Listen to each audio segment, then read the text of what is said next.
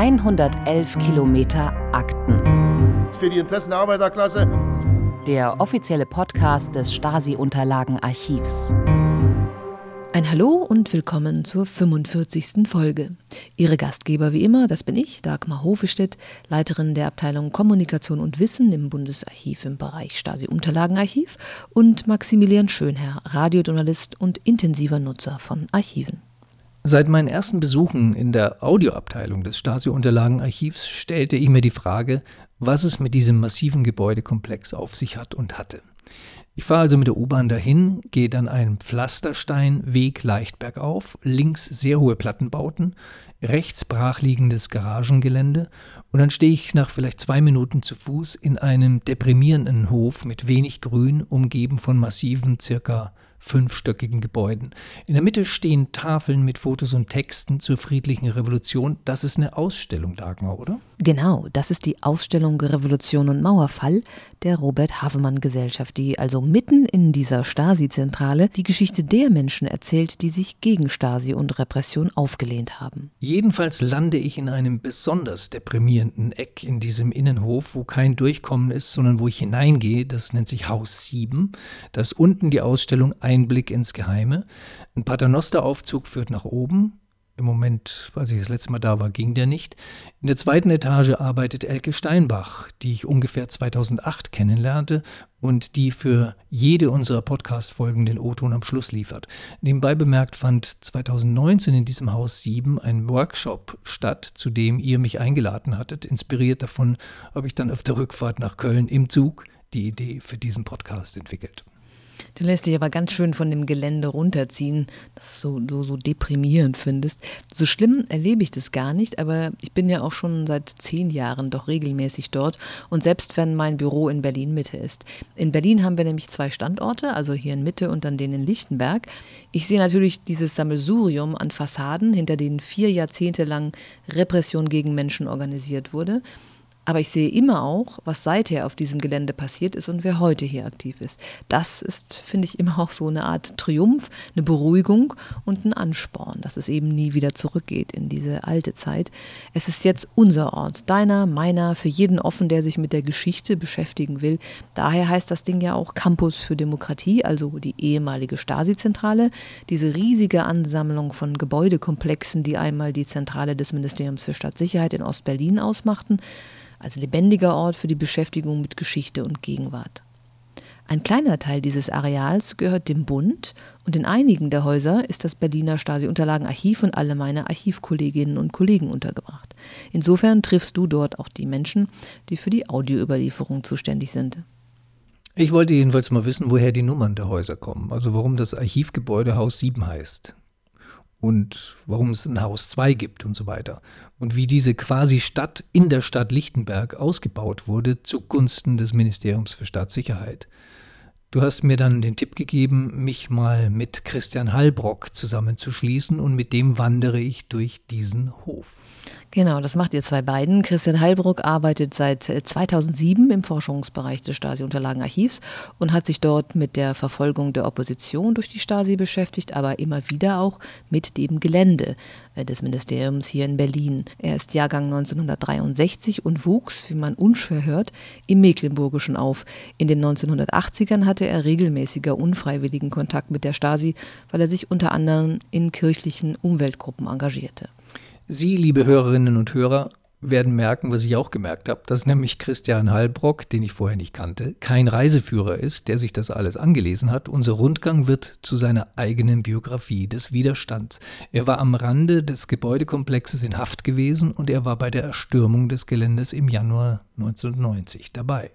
Lass mich doch gerne noch mal kurz zwei, drei Dinge erwähnen, damit man euch auch folgen kann. Also, ihr seid im Innenhof des Geländes, das von vier Straßen eingesäumt wird, über die ihr häufiger redet. Das ist da die Frankfurter Allee, die Magdalenen, die Normannen und die Rusche Straße.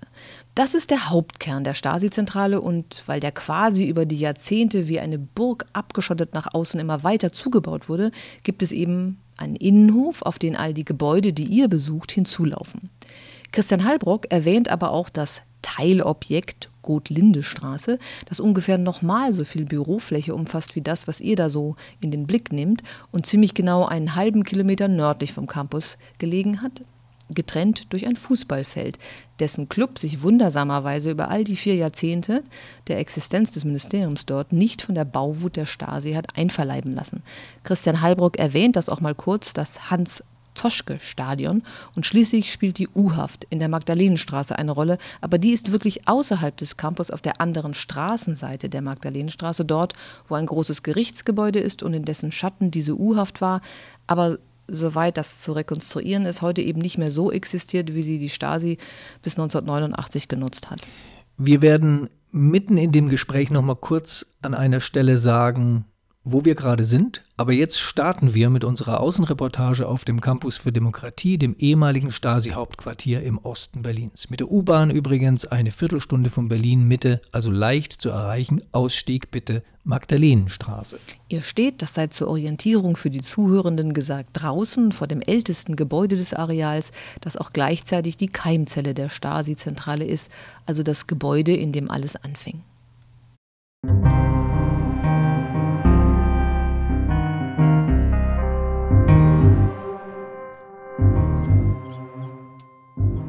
Wir haben an sich dieses große Gebäude, äh, was 1930 entstanden ist, ähm, den Krieg ziemlich unbeschadet überlebt hat. Äh, also gab es hier Büroflächen und bereits nach dem Krieg siedeln sich siedelt sich eine sowjetische Stelle an. Ein sowjetisches Informationsministerium wird es nur dubios genannt. Äh, und in dieser Zeit schon agieren hier im gesamten Areal geheimdienstlich tätige, äh, vor allen Dingen sowjetische Stellen, die auch mit ostdeutschen Stellen kooperieren. Das SMAD? ist SMAD, ne, sowjetische Militäradministration in Deutschland. Mhm. Ähm, das ist zum Beispiel hier im ein Trabant, ein Trabant. der gehörte zu. der gehörte sicherlich dazu, ne? 601 Kombi, ne? Zwei Takte. Hier im Finanzamt, die sowjetische Informationsministerium. Gleichzeitig war ganz wichtig, drüben befand sich eine Untersuchungshaftanstalt. Wo drüben? Äh, in der Magdalenenstraße dahinter, mhm. die von den Sowjets genutzt wurde. Dort äh, tagte auch ein sowjetisches Militärtribunal, was äh, mehrere Todesurteile fällte. Ne? Also das gehört an sich schon alles und gehörte dann auch bis 19 89 zum Areal, äh, das vom MFS genutzt wurde. Ähm, wir haben Mielkes erstes Gebäude war das Haus 2, vor dem wir gerade stehen. Genau, das ist hier das Haus 2. Welche Etage hat er sich breit gemacht? Äh, das äh, weiß man nur unter Vorbehalt, also mit einigen Zweifeln, aber man kann davon ausgehen, dass, dieses, dass er in der zweiten Etage saß und zwar äh, dort im Kopfbereich, wo heute der Nachbarbau anschließt. Also und der Nachbarbau ist, der, ist der jüngere Bau, genau, Haus 1. Ne? Das Haus 1. Ne? Das war sozusagen hier das Finanzamt. Äh, da zog dann die Staatssicherheit ein. Äh, nach der Bildung Februar 1950 äh, übernahm man dieses Gebäude und baute dies massiv aus. Also die gesamte obere Etage, das ist an sich gut erkennbar, die kleineren Fenster wurde oben raufgestockt. Ja, das sind fünf Stockwerke. Ja, mhm. Genau, und äh, dann, wo hier die Fallrohre runtergingen, also auch Regenrinnen genannt hier, mhm. äh, die äh, ab da, dieser Bereich wurde neu rangebaut. Mhm. Das ging vorne bis hier. Und am Ende wurde noch ein Flügel rübergebaut. Mhm. Sozusagen Haupteffekt, man hat einen geschlossenen Innenhof, wo jetzt keiner reingucken kann, mhm. was man treibt. Ne? Äh, drinnen gab es noch einen Festsaal, der entstand äh, und somit äh, dieser massive Ausbau schaffte den ersten Büroraum. Und nachdem man dann... Mhm. Wir können weitergehen, es ist gerade wenig Wind. Ja, nachdem man 1957 angefangen hatte, 56, 57, dort unten diesen L-förmigen Bau zu bauen. Mhm. Äh, das heutige Haus 7. Mhm. Ähm, Wo die Ausstellung ist. Genau. Bürger hatten sich hier gewisse Bezeichnungen ein. Man sprach immer vom Neubau. Das war der Bau, mhm. der 58 fertig wurde. Das war hier der Altbau. Mhm. Also Altbau, Neubau. Und dann entstand auf der Fläche dazwischen, wo noch ein Gebäude abgerissen werden musste, entstand dann der sogenannte Zwischenbau. Mhm. Sozusagen der eigentliche Kern der Stasi-Zentrale. Ne? Altbau, Neubau, Zwischenbau. Ne? Mhm. Und hier im Finanzamt, eben in äh, dem Gebäude, was dann Haus 2 irgendwann genannt wurde, äh, saßen ja, letztendlich alle Abteilungen drin, alle wichtigen Abteilungen des MFS. Ähm, das ergibt sich aus der Logik, weil es eben auch das erste Gebäude war. Äh, der Minister hatte irgendwie gesagt, sein Büro bis 1963 da drin. Also eine ziemlich lange Zeit, wenn man so nimmt. Gesamte Lebenszeit des MFS war ja bis 1989. Also es gibt auch einen Augenarzt jetzt hier. Genau, es gibt hier allerhand Einrichtungen, die sich hier niedergelassen haben. Also nicht nur das Finanzamt mhm. äh, für Körperschaffen, sondern hier ist eine Klinik inzwischen drin. Mhm. Das war ja auch eine medizinische Einrichtung vom MFS. Ne? Mhm. Okay. Gehen wir in das Haus 1 mal rein oder geht es nicht? Doch, das geht, ne? das können wir machen. Woher kommen die Nummern? Wer hat die Nummern vergeben? Also lange gab es nur diese Bezeichnung Altbau, Neubau, Zwischenbau. Aha. Äh, für den Neubau, das heutige Haus 7, gab es auch die Bezeichnung die HVA, also weil dort die Hauptverwaltung Aufklärung drin saß. Also der Auslandsgeheimdienst. Genau, Auslandsgeheimdienst. Als, als die rauszogen, nannte man das Gebäude dann die alte HVA. Äh, also man hatte sozusagen eher umgangssprachliche Bezeichnungen für viele Gebäude. Äh, und es ist nicht hundertprozentig nachweisbar, wann dann irgendwie wahrscheinlich Mitte, Ende der 60er Jahre diese Durchnummerierung eingeführt wurde, also von Haus 1 bis in die Hohen 40er im Teilobjekt Gottlinde-Straße. Ähm, es ist aber auch so, dass ähm, viele Nummern vergeben wurden, aber es fehlen zum Beispiel die 30er-Nummern. Äh, da ist bisher auch noch keine Erklärung gefunden worden, warum man diese 30er-Nummern freigehalten hat. Es hat eine Nummerierung, die das MFS dann irgendwie für opportun hielt, äh, das so durchzunummerieren. Es gab zwischenzeitlich auch mal Ende der 50er Jahre eine Nummerierung einzuführen, die ja sehr konspirativ sich anhörte, mit äh, Buchstaben und römischen Ziffern und so weiter, äh, richtig geheimdienstlich. Mhm. Aber dann ist man doch zu dieser doch sehr einfachen Lösung gekommen. Mhm. Gehen wir mal rein ja. ins Haus 1. Also das ist der Zwischenbau. Wann wurde der ungefähr gebaut?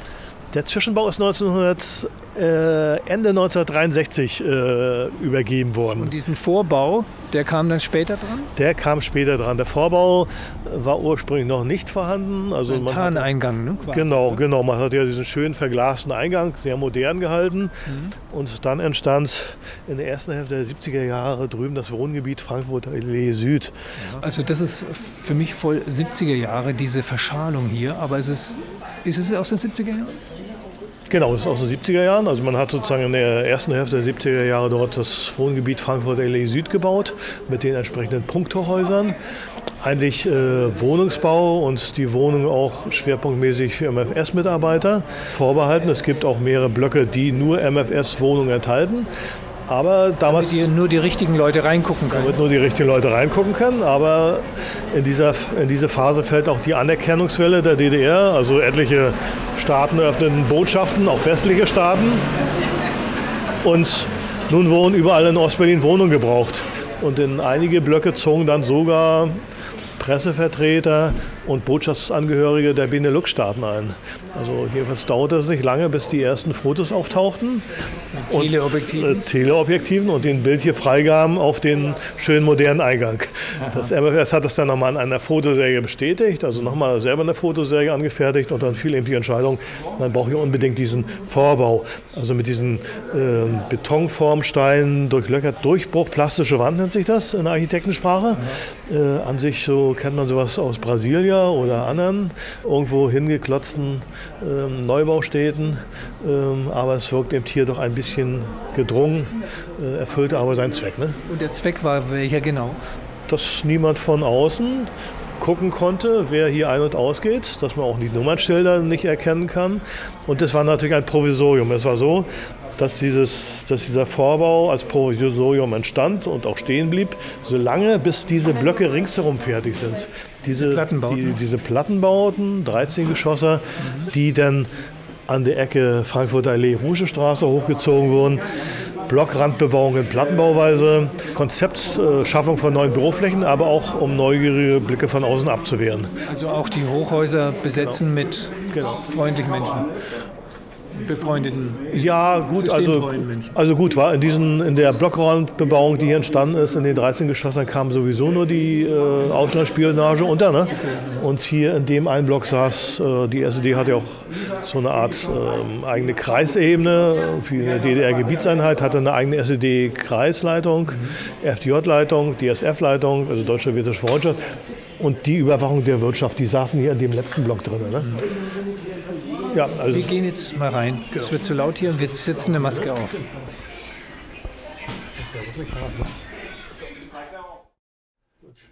Wo, wo, wo sind wir denn jetzt? Jetzt sind wir in Haus 1. Ja, was, was ist heute Das hier? ist der ehemalige Ministersitz von Erich Mielke.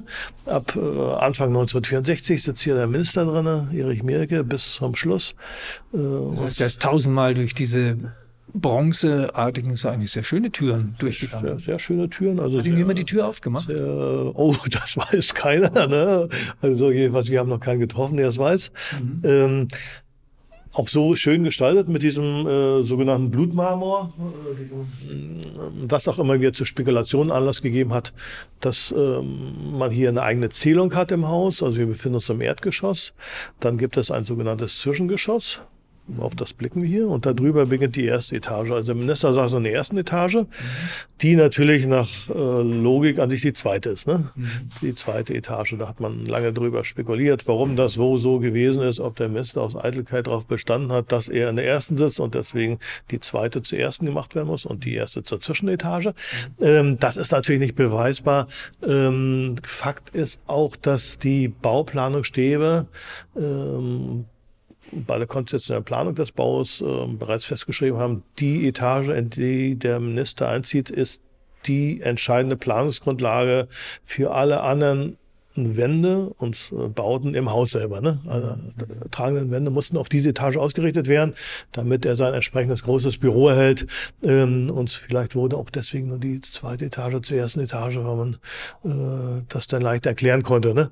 Mhm. Ähm, eine Besonderheit ist, ähm, dass man hier auch wieder neben einem Fahrstuhl, den es auch gibt, hier ein Paternoster hat. Und dieses Paternoster diente gleichzeitig auch als Aufzug für das benachbarte Finanzamt, für das Haus 2, also die Keimzelle der Staatssicherheit. Das heißt, da konnte man durchgehen? Bestimmte, kann, man, kann man jetzt noch? Bestimmte Leute durften durchgehen. Es gibt eine Tür. Äh, früher gab es Türen, die sind alle natürlich verschlossen worden nach 1990. Ähm, aber damals gab es auf allen Etagen Durchbrüche. Und es gab eine Sonderzulassung für dieses Gebäude. Also nur die höchsten Obristen hatten diese natürlich. Ähm, und wer diese hatte, durfte dann auch das Privileg genießen. Und hier, wenn er sich im Haus 2 bewegt, im Finanzamt, den Paternoster hier benutzen. Ne? Der Rest durfte Treppen steigen. Ne? Mhm. Mielke nahm Paternoster wahrscheinlich, oder? Also da haben wir tatsächlich jemanden getroffen, der meint, er wüsste, wie es gewesen ist. Äh, eine Frau, die hier gearbeitet hat äh, zu MFS-Zeiten und sie meinte wohl, er hätte wohl ganz häufig die Treppen benutzt, um seinen Angestellten zu zeigen, wie tough und rüstig er noch ist. Äh, und er hat ja schließlich oben auch seinen Ruhebereich mit Liege und falls ihm das zu viel geworden ist, dann konnte er sich dort natürlich entspannen ne, vor den Strapazen. Und das ist ein Museum jetzt? Das sogenannte Stasi-Museum, oder? Genau. Und, und, da kann man auch seinen Raum angucken. Müssen wir jetzt nicht tun, aber. Genau, da kann man sozusagen den Mirke, das Mirke-Büro angucken mit den entsprechenden angegliederten Räumen. Welches Gebäude haben Sie denn besetzt, mitbesetzt, kennengelernt? Also 1990, am 15. Januar war ja die Besetzung. Ähm, und da bin ich dann wie ähm, der gesamte Strom der Demonstranten zuallererst äh, in das Haus 18 hineingekommen. Also das Haus 18 sieht man hier drüben, so ein braun verglastes äh, Gebäude, was so bisschen an den Palast der Republik erinnert. Ähm, so Palast der Tschechisten. Tschechisten war ja die sowjetische Bezeichnung für Geheimpolizist. Ähm, dort bin ich rein mit vielen anderen ähm, und habe aber schnell festgestellt, das sind eben doch vor allen Dingen Versorgungseinrichtungen. Es war schon interessant, weil man sowas nicht kannte aus DDR-Zeiten. Also was ja heute normal ist, dass integrierte in Gebäuden, integrierte LAN-Zeilen existieren. Das war zu DDR-Zeiten, kannte man das maximal aus Leipzig. Ähm, und ähm, dass sowas neu errichtet worden war in der DDR, war mir bisher unbekannt. Ähm, von, ja, wo, von wo kamen Sie? Haben Sie in Berlin gelebt? ich habe damals in Berlin gelebt äh, und bin wie der Großteil der Leute durch das Zufahrtstor, was hier gerade zuliegt, von der Huschestraße da darf man, durfte man reingehen? Nee, da durfte man natürlich nicht reingehen. Also klar, logisch. Äh, das war äh, sonst immer stark bewacht und war auch an dem Nachmittag verschlossen mit einem großen Metalltor bewacht. Ähm, aber nachdem sich dort eben die Demonstranten aufgestaut haben äh, und es befanden sich auf dem Gelände ja auch schon Bürgervertreter, Bürgerrechtler, die aus den ehemaligen Bezirksstädten der DDR kamen und hier eine friedliche Übergabe verhandeln wollten mit dem MFS. Das MFS hat auch schon realisiert und gesehen, dass das so nicht weitergeht. Die DDR war ja im freien Fall äh, und es ging irgendwie wieder darum, wie kriegt man das irgendwie über die Bühne, kann möglichst viel retten, möglicherweise ja ein sogenanntes Bürgerkomitee etablieren, äh, was auch einen gewissen Schutz vielleicht noch bot vor allzu erzürnten Demonstranten. Also es gab sozusagen hier schon Bürgervertreter vor Ort. Es gab war quasi die offizielle Verhandlungsbasis politisch, ja. während Sie waren der Mob. Ähm, ja, vielleicht könnte ja, das ja aus, aus deren Perspektive vielleicht sicherlich, ne? Genau. Jedenfalls. Ähm, Wieso hat man sie da reingelassen? Wie viele Leute waren es ungefähr? Also, also es war, ähm, wer hat uns eigentlich reingelassen? Es öffneten sich die Tore, ne? ne? Also bis heute ist ungeklärt, äh, warum sie sich öffneten. Sie haben geklopft oder dagegen geschlagen? Es wurde dagegen geschlagen und äh, trotzdem ist es ja nicht dann immer garantiert, dass ein Tor aufgeht. Ne? Nee. Äh, es sind auch Leute rübergeklettert, aber ähm, auch schon ziemlich früh ja, wie hoch ist das vielleicht? 250 würde ich vielleicht sagen in dem Dreh. Ähm, das ist bis heute ungeklärt, was ja sehr selten ist, wenn so ein historisches Ereignis passiert, dass sich keiner findet, der es gemacht haben will. Ne? Wie viele Leute ungefähr? Ähm, mehrere tausend. Ne? Die hier sozusagen auf der das, Straße warteten. Das heißt, es war Stau. Da konnten auch die Autos nicht mehr durchfahren. Da war auch nichts mehr mit Autoverkehr. Ne? Also ne, zwei bis 3.000 dann hier auf das Gelände geströmt. Wie ähm, haben Sie sich denn verabredet gehabt eigentlich? Es gab ja soziale Netzwerke im Internet noch nicht. Nee, es kursierten schon seit Tagen, lange davor Flugblätter, äh, die auch an Elektroverteilung, Straßenlaternen, Hauswänden geklebt wurden. Es gab zwei Varianten, ähm, Textvarianten äh, eine, die vor allen Dingen im Prenzlauer Berg, Friedrichshain Mitte geklebt wurde und eine vor allen Dingen in den Südbezirken, Treptow, Köpenick. Ähm, Aufruf zur Kundgebung, ungefähr neues Forum, kommt alle zur Zentral- und zum MFS in der Ruschestraße, bringt äh, Steine, Mörtel, Zement mit und vermauert die Eingänge, äh, damit da die Sache nicht äh, weiterarbeiten kann. Ne? So ungefähr sinngemäß. Damit nichts rausgetragen werden kann. Damit auch nichts rausgetragen werden kann, sicherlich. Ne? Mhm. Ähm, und ähm, es war ja so, dass in den Bezirken der DDR schon überall die MFS-Zentralen besetzt waren, die Bezirkszentralen. Mhm. Äh, und es war ein Kuriosum, dass Berlin weiterarbeitete. Also die Besetzung fand ja ab 4. Dezember statt. Mhm. Und das 89. war schon 89, war schon über einen Monat überfällig, die gesamte Geschichte. Aber in Ostberlin ging die Sache weiter, als wenn mhm. äh, uns von daher war irgendwie klar, es kam noch ein drittes Ereignis hinzu und ein dritter Anlass hinzu, der zentrale runde Tisch, an dem die DDR-Regierung sich mit Bürgervertretern zusammengesetzt hatte und mit Vertretern der neuen Parteien und der alten Parteien sollte über diese Sicherheitsfrage beraten. Und ähm, was die DDR-Regierung mit diesem Rundtisch im Schilde führte, ist ja auch noch zu diskutieren. Sicherlich glaubte die Regierung Zeit zu gewinnen, äh, glaubte auch den Karren, der dahin trudelte und bergab fuhr, aufhalten zu können, stoppen zu können, Zeit gewinnen, Stabilisierung und dann vielleicht wieder ähm, möglicherweise in Form einer neuen kleinen Volksfront, wie das Kommunisten so machen, die Sache wieder langsam in die eigenen Kanäle leiten. Ähm, das ähm, hätten sie, wenn sie vitaler gewesen wären, auch vielleicht hingekriegt. Ähm, aber in dem ja auch gerade zwei Vertreter des neuen Forums, die mit an diesem runden Tisch saßen, das Heft auf die Straße zurückwarfen und äh, dort die Aktion äh, beflügelten. Ähm, kam alles, Bärbel, nee, äh, Reinhard Schulz vor allen Dingen und Ingrid Köppe ne, waren die beiden, ne, die dort ganz entscheidend waren. Ähm, und äh, dadurch änderte sich die Konstellation komplett. Ne. Was der runde Tisch wollte, war dann an sich egal. Äh, es waren sozusagen Fakten geschaffen worden hierdurch. Ne. Mhm. Bei den tausend Leuten, wo waren Sie da? In der Mitte? Ich war also nicht in der vorderen Spitze, eher in der Mitte, würde ich sagen. Ne? Und jetzt geht das Tor auf und Sie kommen in diesen dieses Gebäude, was dann also Stasi-Unterlagenmäßig weniger interessant war, aber genau. Sie waren auf die Stasi-Unterlagen aus oder Sie wollten Mielke rausjagen oder was war der Sinn dieser Aktion? Also für mich war irgendwie klar, diese DDR, die äh, ist nicht mehr zu stabilisieren. Äh, das, äh, diese Geschichte ist durch. Mhm. Ähm, und ich habe auch nicht an die Stasi-Unterlagen gedacht oder die Stasi-Akten gedacht, weil ich diesen ganzen Mythos, meine Akte und wo ist meine Akte, da habe ich auch nicht so richtig dran geglaubt. Wahrscheinlich, weil ich auch die ganzen Jahre zuvor verdrängt habe, dass die Stasi alles wissen könnte, weil ich immer dachte, die wissen ja doch nicht alles. Sonst hätten sie auch schon lange zugegriffen. Ähm, und Was sie ja mal kurz getan haben. Ja, was ich auch mal hin und wieder getan habe, aber es war auch so, sie wussten ja anscheinend doch nicht alles, ne? Mhm. Sonst wäre ich auch nicht wieder rausgekommen. Ne?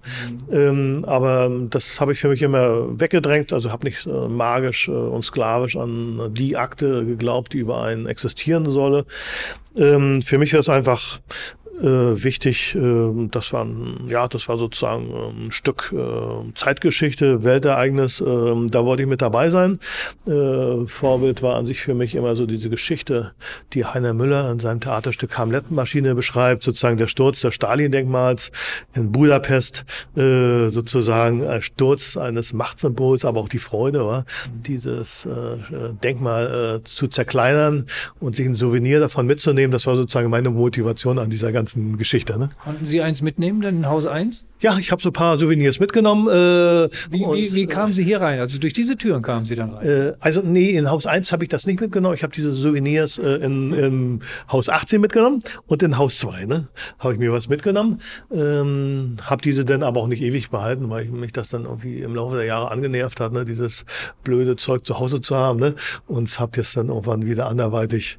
Schreibtischstempel äh, oder sowas? Oder? Ja, ich hatte, ich hatte so, das gab so zu DDR-Zeiten so, so Souvenirbücher, so klein, ne, was jeder Bonze und Parteigänger in seinem Vitrine hatte.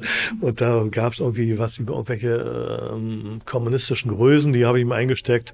Dann irgend so eine, dann so eine äh, komische ausgepresste ähm, Kopf von, äh, ich glaube, Ernst Thielmann war es und dann noch ein Handbuch des Kriminalisten. Thielmann hätten sie aber behalten können. Der hätte ich eigentlich behalten können, ne? aber so doll war es dann auch wieder nicht. Ne? In sie kamen einfach so rein in das, das genau, Finanz. Genau, genau, das, ja, ja, genau. Das war ja der Witz sozusagen. Es wurde behauptet, die Gebäude wurden aufgebrochen, aber man kann überall rein und ich war dann nach in Haus 2, bin da viel herumgerannt durch die endlosen Flure. Äh, und da hing dann an unserem Brett äh, so eine Verlautbarung. Äh, interne Verlautbarung des Amtes für nationale Sicherheit, wie das MFS inzwischen hieß. Da stand drauf in der Überschrift, was sagt das Amt für nationale Sicherheit zur bevorstehenden Rehabilitierung des einst verurteilten Walter Janka. Ne? Äh, und da stand das ungefähr drauf, wir finden das richtig, äh, wie damals auch seine Verurteilung richtig war. Ähm, und das fand ich dann doch sehr skurril und habe das dann abgetrennt und mitgenommen äh, und habe das dann später dem äh, Robert Haremann Archiv zur Verfügung gestellt, ne, als Dokument. Also das Aber es war keine Plünderei wie jetzt äh, zum Beispiel 6. Januar in Washington. Nee, also da, wo man einfach nee, rein nee, wollte und den Leuten an den Kragen und alles kaputt gemacht, was auf dem Weg war, sondern es war ein vorsichtiges Reingehen von tausend Leuten. Genau, es war eher sozusagen ein, äh, äh, ja, respektvoll, eher nicht respektvoll, es ist vielleicht auch die eine andere Tür zu Bruch gegangen. Es wurde viel inszeniert, was bis heute Fragen aufwirft, dass sozusagen bevor die ersten Demonstranten in Haus 18 reingehen konnten, da bereits schon äh, Papier aus den Fenstern flog. Und es ist auch offensichtlich, dass das äh, die Parteizeitung Neues Deutschland und die äh, umbenannte Sozialistische Einheitspartei in PDS umbenannt wurde und auch die Reste des MFS dies nutzen wollten, um so, so ein Rollback wieder zu inszenieren. Ne? Also das ND war ja sozusagen wie viele Zeitungen der damaligen Zeit. ND ist Neues Deutschland. Deutschland ne? Jetzt gehen gerade viele junge Leute hier raus, die sich die Mielke Schreibtisch angeguckt ja, Genau. Die waren ja wie viele Zeitungen der damaligen Zeit mit dem Redaktionsschluss immer sehr früh dran. Ne? Ähm, und äh, die Ereignisse hier zogen ja tatsächlich bis tief in die Nacht. Äh, aber trotzdem erschien das neue Deutschland ganz früh mit dem Aufmacher. Ja, die Revolution hätte ihre Unschuld verloren und es hätte sozusagen ein blutiges äh, Lynchmus Lynchjustiz-ähnliches hier ähm, Spektakel stattgefunden. Man hat auch gleich sofort äh, eine Zeitzeugin präpariert, die das dann auf einer Pressekonferenz zum Besten gab. Äh, eine wirklich furchtbare Inszenierung. Fake News. Fake News, ne, äh, an sich. War Mielke im Haus, als Sie hier in der Gegend waren? Also ziemlich sicher nicht. Ähm, wo Mirke zu dem Zeitpunkt war, weiß ich nicht, aber er war ja äh, schon lange abgesetzt, ähm, hatte seinen Ministerposten verloren und äh, Nachfolger wurde ja Wolfgang Schwanitz, äh, der ehemalige Stellvertreter und auch der wurde abgelöst und durch Engelhardt ersetzt. Engelhardt kam aus dem Bezirk Frankfurt-Oder und war dort für die Abteilung 15, also die Spionage zuständig. Äh, der Herr Engelhardt saß tatsächlich in Haus 1 äh, in seinem Büro äh, hatte die äh, Vorhänge zugezogen, äh, ja wahrscheinlich damit keiner das Licht sieht, ähm, und guckte sich das Spektakel im Westfernsehen an, wie dann Leute berichtet haben. Woher wissen Sie das? Es sind Leute dann nicht nur später in Haus 2 drin gewesen, sondern auch durch diese Durchbrüche mhm. hier in das Haus 1, in den Ministersitz reingekommen, mhm. unter anderem Wolfgang Templin und Karl Jordan, die am runden Tisch saßen und denen dort erzählt wurde, es fände ein furchtbares Spektakel und Massaker in Lichtenberg statt. Äh, die wurden dann mit Staatskorossen hingefahren, ähm, um angeblich äh, den besorgten runden Tisch zu mimen, aber die setzten nicht davon ab und liefen durch das Gebäude und trafen dann auf diesen Herrn Engelhardt in seinem Büro. Wie endet so eine Veranstaltung? Also zerläuft sich das dann? Wann sind Sie nach Hause gegangen? Es gab dann Leute vom neuen Forum, die begannen dann tatsächlich die einzelnen Etagen zu sperren äh, mit ihren Scherten, die sie so hatten, keine Gewalt, neues Forum und sperrten dann die einzelnen Zugänge ab. Ähm, und äh, man traf dann auch immer wieder Leute, die man kannte. Ne? Und äh, wir sind dann zum Teil noch auf diesem Gelände herumgerannt und waren, da kann ich mich dran erinnern, dann hinter diesem Haus 7 auf dem anderen Hof Hinterhaus 1, äh, da wo sich das Archivgebäude befindet. Und da war uns schon ein bisschen anders. Da war dann doch so, da war der Schutz der anderen Demonstranten nicht mehr dort. Da waren wir dann nur noch so zu fünf, sechs, sieben und dann war doch schon dem einen oder anderen mulmig nach dem Motto, naja, wenn jetzt doch hier eine Tür aufgeht und dann kommt ein Arm heraus und greift zu, ne? Äh, weil ihr so wenige wart. Weil wir so wenige waren, ne? Und äh, es war ja auch ein, also spärlich beleuctetes Gelände, wie mhm. das ja häufig zu, in der DDR war, ne, das äh, gerade so viel Licht wie nötig, ne? Das. Und äh, daher, äh, ja, und so hat sich das dann ein bisschen verlaufen. Also es gab dann den Aufruf, ja, wer will, soll unbedingt hier bleiben. Es soll ein Bürgerkomitee gebildet werden. Eine Nachtwache. Äh, so Nachtwache und äh, ein Komitee, was dann auch hier die Auflösung mit übernimmt. Es gab ja ähm, durch den zentralen Rundtisch bereits ein staatliches Auflösungskomitee, was eingesetzt wurde mit den entsprechenden ähm, Personal, was sozusagen alles äh, meistens äh, einen Dienstausweis hatte vom Ministerium des Innern oder von anderen Ministerien. Ähm, und dem sollte sozusagen ein Bürgerkomitee äh, anbeigestellt werden. Und diese Aufrufe gab es auch. Ähm, ja, und so verlief sich dann da ein bisschen. Mhm. Wann waren Sie dann im Bett? Und haben Westfernsehen geguckt? Nee, ich hatte kein Fernsehen zu dieser Zeit. Ah, okay. Gehen wir nochmal raus? Ja, genau. Vielleicht rausgehen. Vielleicht ist ja, der Wind hat sich gelegt vielleicht um das mal zu beschreiben, weil es ja. ja kein Fernsehen ist, ja. das ist hier sehr, sehr viel Beton ja. um uns herum. Also, und es ist alles ziemlich eng. Also ich würde sagen, auf dem Platz links, links jetzt, wo Mielke wahrscheinlich immer reinfuhr, ähm, was ja Rechtsverkehr ist, äh, da passen höchstens 50 Autos hin und es sind hohe Gebäude drumherum, typischerweise eben fünf, sechs Stöcker. Bis und, 13, äh, ne? Ja. Bis 13 bis, Stöcker. Bis 13 Stöcker, genau. Schönen Feierabend. Schönen Feierabend. Danke. Hat denn diese DDR-Ministerium für Staatssicherheit Präsenz an der Geschichte mhm. von Lichtenberg was verändert? Ja, es hat auf jeden Fall massiv äh, eingegriffen in diese Entwicklung dieses Stadtbezirkes bis heute. Ähm, wenn wir uns das vorstellen, äh, wir stehen hier um an dem Finanzamt, äh, und daneben eben äh, Haus 1 der Ministersitz. Als das Ministerium hier auftauchte, war es so, dass Teile dieses gesamten Geländes ähm, zu einer Gartenanlage gehörten. Es gab noch eine Straße, die nannte sich Helmutstraße, die lief von oben durch hier vorbei bis runter an die Frankfurter Allee. Da drüben standen Altbauten, die sogenannte Millerstraße. Äh, und auch das äh, wurde dann äh, komplett im Laufe der Jahre zugebaut mit MFS-Bauten. Aber auch der eigentliche Plan, den man ja hatte, äh, dieses Gebiet zu entwickeln zu einem Stadtteilzentrum. Ne? Ähm, es sollte ja noch ein zentrales Kino entstehen. Äh, das Stadion, das Hans-Zoschke-Stadion, das wurde ja gebaut tatsächlich. Man hatte dann eben die Normannstraße und die Magdalenenstraße, die auch sowas wie eine Einkaufsstraße war, ne? wo man sozusagen bummeln konnte. Und nicht mehr äh, ist. Und äh, ja, das verschwand dann einfach. Die Läden verschwanden komplett. Ne? Und ähm, außer die Apotheke unten an der Ecke äh, war die letzte Einrichtung, die noch bestand. Das MFS übernahm auch die alten Wohnhäuser, äh, ja, siedelte die Mieter um, die Läden wurden geschlossen, unten im Parterrebereich wurden die Fenster äh, verkleinert, äh, davor kamen Gitter ähm, und äh, auch die Eingangstüren wurden in den Hofbereich verlegt, also was hieß das, entweder da noch eine Art Trappen waren oder eine zugemauerte Stelle. Äh, also das Ganze veränderte seinen Charakter und vom Grund, von der Grundanlage ist es bis heute so, dass wir hier einen, diesen riesen Betonkomplex haben, der sozusagen von der Normannstraße bis runter an die Frankfurter Allee reicht, der sich wie ein Riegel sozusagen ins Stadtgebiet legt. Ne? Also die äh, Durchwegung des Stadtgebietes ist nur über die Frankfurter Allee und die Normannstraße möglich ähm, sonst äh, über diese doch sehr lange Strecke fährt sozusagen wirklich eine Verbindung von Ost nach West. Und das ist sozusagen für die Stadt, äh, stadträumliche Entwicklung eine große Bürde, ne? schlicht und einfach. Ne? Auch heute noch. Auch heute noch, eindeutig. Ne? Jetzt sage ich mal für die Leute, die nicht äh, den Podcast hören und die nicht äh, Lichtenberg so gut kennen, ja.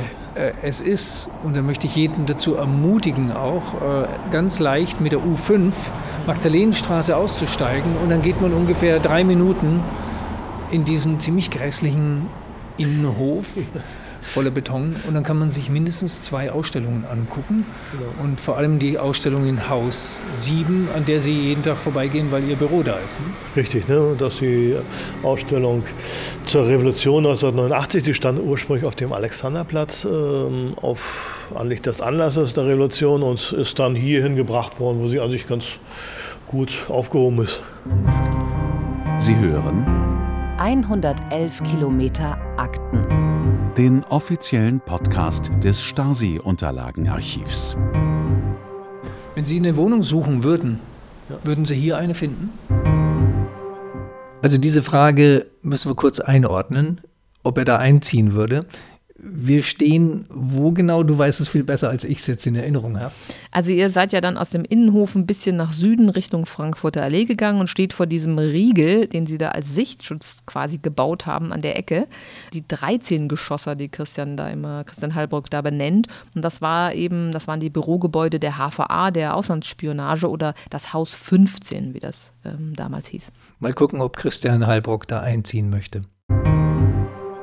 Wenn Sie eine Wohnung suchen würden, ja. würden Sie hier eine finden? Also momentan ist, stehen die Blöcke ja leer, ähm, weil nicht so richtig klar ist, was aus ihnen werden soll. Ähm, es wäre natürlich schön, wenn man dort drin vielleicht äh, Studentenapartments, äh, so Mikrowohnungen bauen könnte, mit denen man weitgehend die Außenfassaden auch erhält. Das ist ja eine ganz große Diskussion. Was passiert eigentlich mit den Blöcken? Ähm, sind die statisch okay? Die sind statisch massiv gebaut. Ne? Die sind sozusagen im, mhm. äh, so massiv im Erdreich verstärkt. Es befindet sich in einem Block sogar eine Bunkeranlage darunter. Bunkeranlage ist übertrieben, also man hatte das immer Schutzräume. Ne? Die sind massiv verstärkt im Erdbereich und äh, die sind auf jeden Fall äh, stabil bis zum geht nicht mehr. Aber natürlich wäre die Frage, wenn man jetzt da was drin äh, machen würde, würde, äh, die Dämmauflagen, die man heutzutage hat, ne? Fassadendämmung. Ähm, und Wärmedämmung. Und Wärmedämmung würden ja schon dazu führen, dass der Charakter dieser Blöcke sich grundsätzlich verändert. Ne? Und wir haben das ja oben in der Gottlinde-Straße, das Teilobjekt nördlich des Hans-Zoschke-Stadions, wo heute das Arbeitsamt ist mhm. und das Bundesverwaltungsamt. Da hat man das gemacht, hatte man das machen müssen. Und die Blöcke haben doch so stark ihren Charakter verändert, dass man dann äh, ja nur noch den Baukörper erahnt. Ne? Aber es ist also hier sieht man das noch, das wirkt sehr das, authentisch, das was wir hier sehen. Ne? Und, es, und es ist menschenleer. Genau, und es gibt Architekturstudenten, die hatten jetzt schon vorgeschlagen, dass man in diese, in diese Wohnung ähm, und das ist ein sehr massiver Plattenbau, da kann man einzelne Platten im Inneren auch rauslösen, mhm. Ähm, äh, dass man da sozusagen einzelne einzelne Segmente einbaut, ne? Mhm. die in sich isoliert sind. Ne? Mhm. Und ähm, das ist an sich ein relativ guter Vorschlag, aber was daraus wirklich dann wird ne, am Ende, weiß kein Mensch. Ne? Warum waren Sie in U-Haft, wenn auch nur kurz hier und wo? Ja, man hat ähm, ja die Untersuchungshaftanstalt Magdalenstraße ähm, auf der östlichen Seite, hinterm Haus 1, eine der zentralen Untersuchungshaftanstalten des MFS. Äh, und diese wurde neben der zentralen in Hohenschönhausen ähm, genutzt. Äh, Hohenschönhausen ist wie weit von hier? Das ist ungefähr zwei Kilometer ne, entfernt. Ähm, und diese Untersuchungshaftanstalt, die sozusagen im besten wilhelminischen Stil noch sozusagen erhalten geblieben ist, ähm, die dicke Mauern, äh, dicke Mauern und äh, ja mit dem entsprechenden preußischen sozusagen äh, äh ja sozusagen äh, schmucklosen Fassade betritt mich nicht. betritt mich nicht. und mhm. die ähm, da wurden in politische Gegenden eingesperrt ähm, ähm, in der Frühzeit Leute, weil sie vielleicht ähm, westliche Literatur besessen haben, weil man ihnen vorwarf, sie hätten Spionage betrieben, hätten Informationen weiter gegeben und was nicht alles. Im Laufe der Jahre gab es so eine Art Spezialisierung. Hohenschönhausen nahm die ja sozusagen äh, dem MFS wichtigen äh, zentralen politischen Gefangenen auf je nach ähm, Erwägung, ob das eben eine besonders äh, schwerwiegende politische Tat war oder die äh, Häftlinge aus dem Westen stammten oder aus westlichen Ausland stammten. Ähm, und hier in die Magdalenstraße kamen bevorzugt äh, Häftlinge, die wie es hieß, Angehörige der bewaffneten Organe waren. Dann ab Mitte der 80er Jahre äh, wurde durch einen Neubau, eine Untersuchungshaftanstalt des MFS, die in Neubrandenburg entstand und die diese Funktion übernehmen sollte, wurde die Funktion hier etwas obsolet.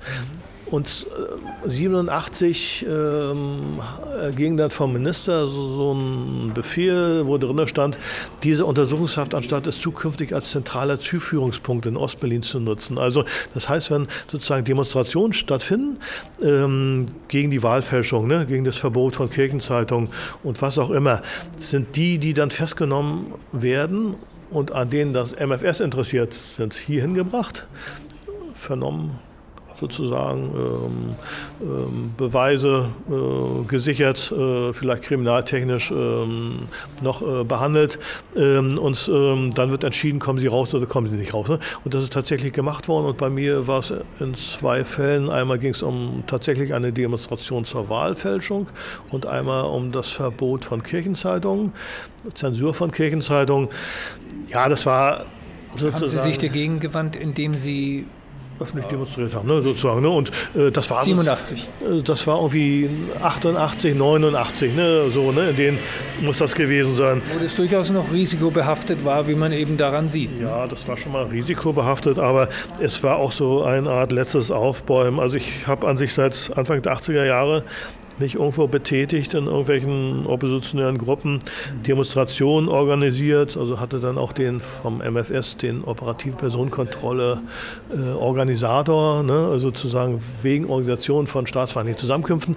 Und viele Festnahmen, Verhöre, die ich dann erlebt habe, waren wesentlich härter und wesentlich anstrengender und äh, wesentlich äh, riskanter, wo man nicht wusste, kommt man wirklich raus. Ne? Äh, Einleitung, äh, Überprüfungsverfahren auf Einleitung eines Ermittlungsverfahrens und so weiter und so fort. Hier war es so, dass bereits äh, mit der Demonstration im Gefolge etliche westliche Journalisten unterwegs waren und ähm, ja sozusagen die Sache begleitet hatten. Und man kam rein und man wusste, die stehen schon unter Zeitdruck, weil sie können einen ja nur 24 Stunden ähm, also bis 0 Uhr des Folgetages festhalten. Und es war dann tatsächlich auch so, dass ich es einmal komplett abgestritten habe und gesagt, ich weiß nicht, was ich hier machen soll und warum ich überhaupt bin. Äh, und dann kam irgendwann nach ein paar Stunden ganz stolz der Vernehmer rein und meinte, ja, er hätte jetzt im Westfernsehen gesehen, den Beitrag und das ist klar, da hat er mich erkannt und dass ich da auch dabei war. Ne? Und stimmte das? Das stimmte, ne? Ähm, aber es war klar, die standen unter Zeitung und die hatten an sich nicht mehr die Macht wie noch zwei, drei Jahre vorher, ne? einen so komplett verschwinden zu lassen. Wussten Sie, als Sie hier in U-Haft waren, also diesen einen Tag, diese eine Nacht, wo Sie waren? Also was, dass es Gebäude Nummer 1 direkt vor Ihnen ist? Also das wusste ich weitgehend. Also ich wusste, dass wir in die Untersuchungshaftanstalt Magdalenenstraße gebracht wurden. Sie wussten natürlich, Magdalenenstraße ist das Ministerium. Genau, genau, ist das Ministerium. Und ähm, ich hatte auch mir von Freunden im Westen äh, immer Literatur rüberschmuggeln lassen und bringen lassen, unter anderem auch von Karl Wilhelm Fricke, Buch über die Staatssicherheit der DDR. Und da wurde schon ziemlich detailliert geschrieben, was wo ist.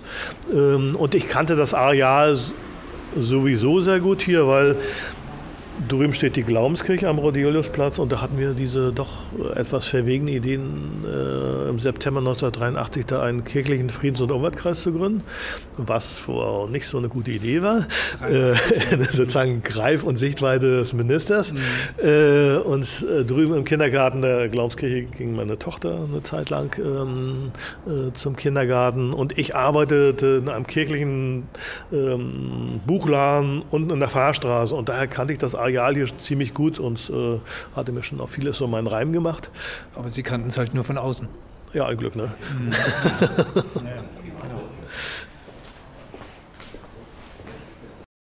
Hallo. Hallo. Das ist hier Haus 22. Äh, das äh, hieß ursprünglich nur das neue Speisehaus. Das ist errichtet worden um 1960 rum, also mit den eigentlichen Bürogebäuden äh, und dem Ministersitz sind auch verschiedene Versorgungsgebäude entstanden, also das neue Speisehaus, äh, später der Dienstleistungs- und Versorgungskomplex. Diese hatten äh, ja natürlich die Funktion, ähm, den Angestellten was ihnen zur Pausenverpflegung zur Verfügung zu stellen. Äh, dieses neue Speisehaus stand dann im Ende aber nur den obersten Obristen, den obersten Rängen äh, in der militärischen Struktur zur Verfügung. Deswegen bürgerte sich intern so der Begriff ein Feldherrnhügel. Hier wäre der Feldherrnhügel. Ist ja auch ein paar äh, Treppenstufen. Ist ein paar Treppenstufen höher. Mhm. Ähm, aus der Historie weiß man, dass dieser kleine Hügel, der sich hier befindet, äh, mal Standort einer äh, Mühle war, einer preußischen Wippmühle, äh, die dann aber um die Jahrhundertwende, um 1900 auch schon verschwunden ist. Aber daher hat man diesen kleinen Hügel hier. Mhm. Äh, gleichzeitig sind diese Gebäude eben ziemlich wichtig gewesen äh, für politische Schulungen, äh, Konferenzen der Diensteinheiten äh, und auch äh, Festivitäten und Empfänge, die der Minister veranstaltet hat oder seine Stellvertreter. Den wir hier sehen. Den wir hier sehen. Also das ist fast in Naturgröße. Fast in Naturgröße. Es ist ja so, dass nicht nur Ministerien aus ähm, gefolgsamen und parteiüberzeugten Mitarbeitern besteht, sondern gleichzeitig muss man immer für die entsprechende, für den entsprechenden ideologischen Budenzauber sorgen. Also man muss äh, sehen, dass diese Leute ständig strebsam, parteilich überzeugt äh, und immer gläubig sozusagen bei der Stange gehalten werden. Und dafür sind eben solche Schulungen und Unterweisungen und äh, äh, eben ganz wichtig. Ne? Und äh, damit haben diese Gebäude wie das neue Speisehaus eben auch eine ganz wichtige Funktion erfüllt. Viele Ausstellungen, die dann hier abgehalten wurden, aber das ist eben wie gesagt die ideologische Einrahmung und Begleitung der Arbeit, äh, äh, auch zur Stimulierung ne, der einer hohen Einsatzbereitschaft. Das ist eben so das A und O ne, eines eines Betriebes, äh, ja, der irgendwie was ganz Komisches herstellt. Ne. Ähm, was, was macht Milke hier auf diesem Riesenfoto? Ja, der nimmt anscheinend eine Parade ab von einem Soldaten. Blitzlichtaufnahme, die, die, die Stiefel scheinen im Spätabendlicht genau. und im genau. Hintergrund sehen wir das Gebäude, wo wir gerade drin sind. Genau, das neue Speisehaus. Äh weit musste er nicht gehen, ne? So nee, ungefähr da, eine Minute. Da musste er nicht weit gehen und äh, auch sehr schick seine Mütze, muss ich sagen. Ne? So die hat äh, so ein bisschen so die wirklich die sibirische russische Variante ne? mit dem kleinen Kräusel. Kalt auf seinem Kopf. Ne? Also hat schon was, ne? So und die schicken Handschuhe. Mhm. Schon toll, ne? Ja. Und rechts daneben sehen wir jetzt mal die Gebäude eigentlich alle. Das habe ich noch gar nicht gesehen, obwohl ich hier auch schon war. Ja. Es gibt auch ein H. Das ist der Hof, oder wie? Das soll der Hof, ja. Das soll der Hof sein. Acht und neun. Wo ist jetzt Ihr, Ihr U-Haftgebäude? Ist jetzt. Ist jetzt Ich, ich, ja, es hat keine Nummer, ne? Hat keine Nummer. Mit, dem, mit diesem, mit diesem äh, Kubus obendrauf. 9, ne? Wenn man ja. Hinterhaus 1 guckt, da ist so ein ja. Plattenbau. Das, ja. ist der, ist der zentralen Auswertung und Informationsgruppe um Werner Irmler. Das ist sozusagen der, das ist sozusagen das Hirn der Stadtsicherheit. Ne? Mhm. Das ist der Typ, der wirklich äh, die Informationen alle auswertet. Mhm. Und der Werner Irmler ist gelernter Oberforstmeister aus Zedenick gewesen. Mhm. Und der wusste, wie man den Wald, wie man im Wald den Baum wiederfindet das ist sozusagen für eine Staatssicherheit ganz entscheidend, ne? dass man sozusagen wirklich ein System erdenkt, äh, den Einzelnen in der Masse wiederzufinden.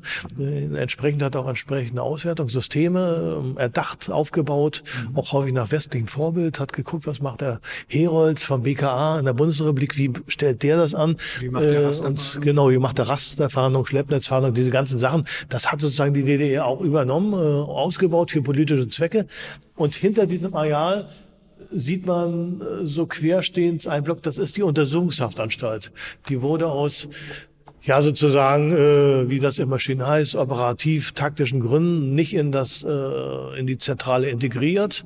Es war ja eh so nach sowjetischem Vorbild, dass jede, jedes Areal in Einzelsegmente zerlegt wurde, wo nur jeder einen bestimmten Zugang hatte zu einem Teilbereich. Und es war auch so, dass grundsätzlich Untersuchungshaftanstalten des MFS immer eine eigene Sicherheitszone sein mussten mhm. innerhalb eines Areals. Und so wurde es auch mit dem Untersuchungshaftanstalt in der Magdalenenstraße gehandhabt. Die war nochmal separat, äh, wurde die behandelt. Mhm. Also man sieht hier ein Areal, wo man damals nicht reinkam. Es sei denn, man hatte was Wichtiges hier zu tun. Ja. Rein wollte, ne? Und über uns sitzt der Saal, wo Mielke dann gerne seine ewig langen Veranstaltungen hielt genau. immer ein Tonband mitlief, weil das Audioarchiv ist einfach voll mit Das ist voll mit so Blitze, ne? genau. langweiligen Reden. Genau, richtig, ne? Ja, Mielke, ne? Der ist, äh, Mielke, seine endlosen, hm. selbstgefälligen Reden, bei denen er sich selbst gerne reden hörte.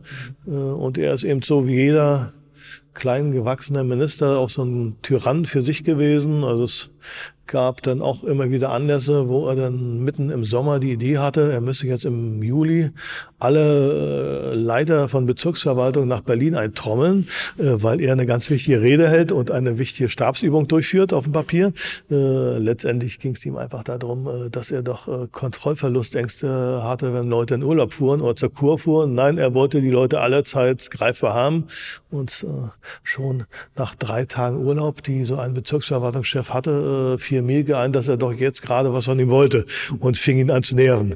Und sowas gibt es dann auch hier. Ne? Das zeigt so ein bisschen so den Charakter dieses mhm. äh, Kleintyrannen. Mhm. Letztes Thema. Wann sind Sie hier Angestellter geworden beim Bundesbeauftragten? Äh, 2007. Wie ist, wie ist das passiert? Ja, ich hatte ähm, Geschichte und Ethnologie studiert ähm, und hatte verschiedene Sachen gemacht. Ähm, hatte vor allen Dingen zur evangelischen Kirche und zur katholischen Kirche in Polen gearbeitet und hatte dann so die Idee, dass äh, diese Geschichte MFS und so, das müsste man vielleicht auch mal anders beleuchten. Damals war der Befund noch so, dass diese Stasi-Zentrale, um die es ja jetzt doch schon so ein großes Interesse gibt und wo viele Leute gerne hinkommen und viele Klassen, die wurde damals selbst in der unter Hardcore äh, sozusagen Aufarbeitungs-Junkies äh, so nur mit den Fingern angefasst und keiner wollte, ach doch nicht nach Lichtenberg und hiermit wollen wir nichts zu tun haben. Und ähm, es war wirklich sehr schwierig, Leute hier zu bewegen, hier hinzukommen, hier Veranstaltungen zu besuchen und irgendwie hatte ich gedacht, man müsste doch irgendwas zu diesem Gelände mal machen, aber vielleicht etwas anders, ne? indem man nur darüber redet, welche Hauptabteilung wo drin saß und wie viele Mitarbeiter hatte und welche Dienstanweisungen befolgte. Ne? Und in dem Zusammenhang Zusammenhang hatte ich gedacht, ich mache so eine Synthese aus Stadt, Gebietsforschung und äh, Entstehung dieses Areals. Ich zeige denen auf, was hier an sich verschwunden ist, äh, bevor das Gebiet entstand äh, und wie auch die umliegende Bevölkerung darauf reagiert hat und wie sich die Stadtgebiet verändert hat. Eigentlich das, worüber wir auch gesprochen haben. Genau, das, worüber wir gesprochen haben. Ne? Und das wurde schon vor meiner Anstellung fertig, äh, war so 2006 fertig, äh, ist dann auch als Buch erschienen im Lukas Verlag Berlin. Ähm, und ja, und wie heißt das Buch? Das ist, äh, genau, ich habe es dabei, Mielkes Revier, Stadtraum und Alltag rund um die MFS-Zentrale in Berlin-Lichtenberg. Viele Interviews geführt mit Leuten, die hier als Anwohner irgendwo sind äh, und auch festgestellt, dass es keineswegs ist, dass das hier, äh, wie man Anfang der 90er Jahre meinte, so eine Art äh, Stasi-Stadt ist. Oder es gab auch das Klischee von Berlin-Lichtenberg, Platte, glatze Stasi. Ne? Äh, das war keineswegs so. Ich habe viele bürgerlich gesinnte Leute getroffen, die hier die ganze DDR-Zeit über gewohnt haben, festgestellt, dass es hier sehr aktive Sozialdemokraten gab, die sich heimlich getroffen haben und anderes. Ne?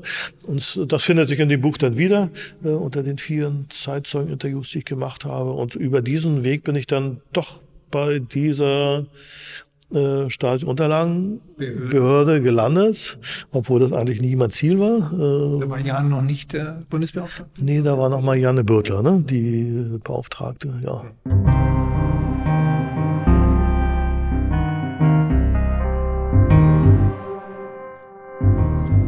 Das war ein Rundgang mit meinem Kollegen Dr. Christian Halbruck, Forscher im Stasi-Unterlagenarchiv, jetzt im Bundesarchiv. Wer sich noch intensiver mit der Mielke-Stadt beschäftigen möchte, dem sei sein Buch Mielkes Revier, Stadtraum und Alltag rund um die MFS-Zentrale in Berlin-Lichtenberg ans Herz gelegt. Und im kommenden Jahr, vermutlich in der zweiten Jahreshälfte, bringen wir selber nochmal ein neues Werk über die Stasi-Zentrale von ihm heraus und dann kann man bei uns auf der Seite nachschauen, wie man das dann lesen kann. Was Herr Halbrock und ich gar nicht ansprachen, ist die Zukunft des Geländes. Also wie geht es denn da weiter? Anteile gehören dem Bund, dem Land Berlin und auch äh, ist auch in Privatbesitz. Die ehemalige Poliklinik des MFS zum Beispiel ist ja seit 1990 ein Ärztezentrum in Privatbesitz, genau an diesem Ort. Der Bezirk hat es zum Sanierungsgebiet erklärt. Die Häuser 1, 7 und 22 stehen unter Denkmalschutz.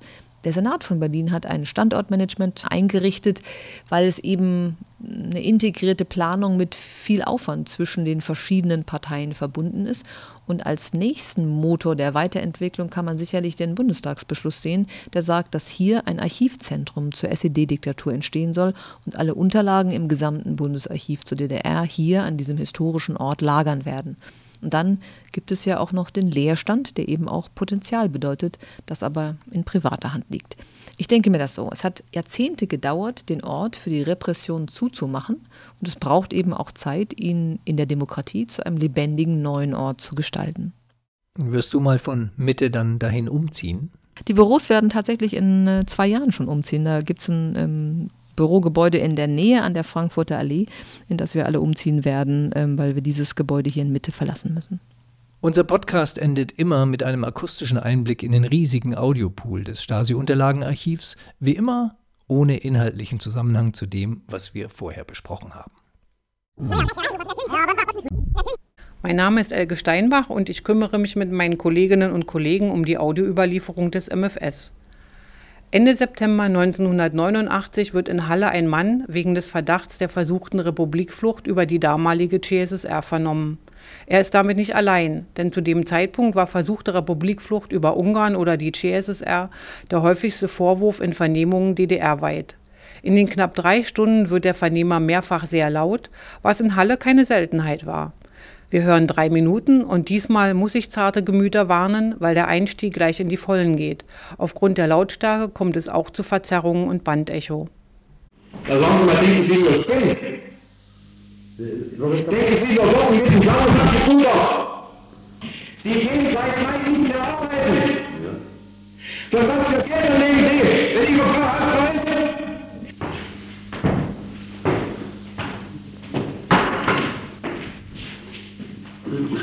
Drei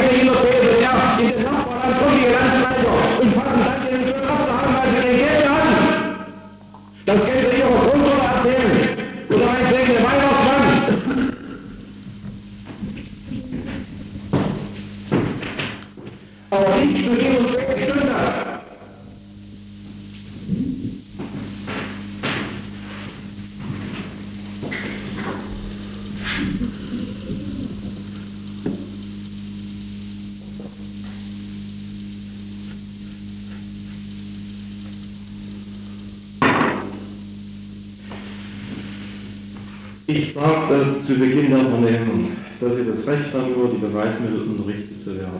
Das ist eines Ihrer Rechte.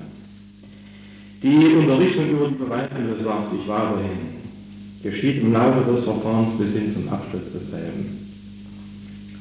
Alle Dinge, die wir wissen, die wir beweisen können, werden wir aus gutem Grund Ihnen nicht sofort auf den Tisch legen. Das bedeutet nicht, dass wir mit gezinkten Karten spielen. Wir spielen mit offenen Karten. Aber wir decken die Karten erst zu gewissen Zeiten ab. Wir decken die Karten auf, wenn es an der Zeit ist. Dinge bestimmen, wie lange sie aufhalten werden. Durch ihr Verhalten. Durch ihr Verhalten. Vor, während und nach der. Wenn ich rede, rede ich. Der andere Sendebasen. Sie wissen also demzufolge nicht, was zwischenzeitlich Ihre Frau bereits schon alles gesagt hat.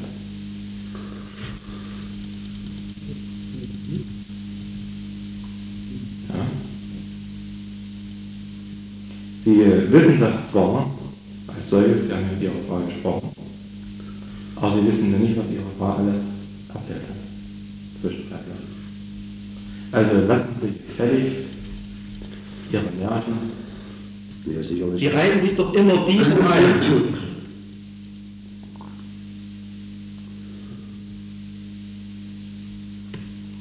Wenn Sie jetzt nicht so langsam vernünftig wären, wenn Sie nicht so langsam vernünftig wären, dann sind Sie in der Scheiße vollkommen drin.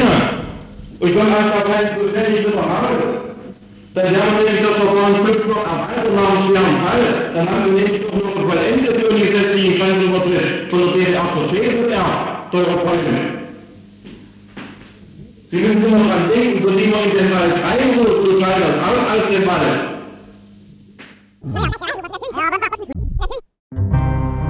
Sie hörten 111 Kilometer Akten. Den offiziellen Podcast des Stasi-Unterlagenarchivs.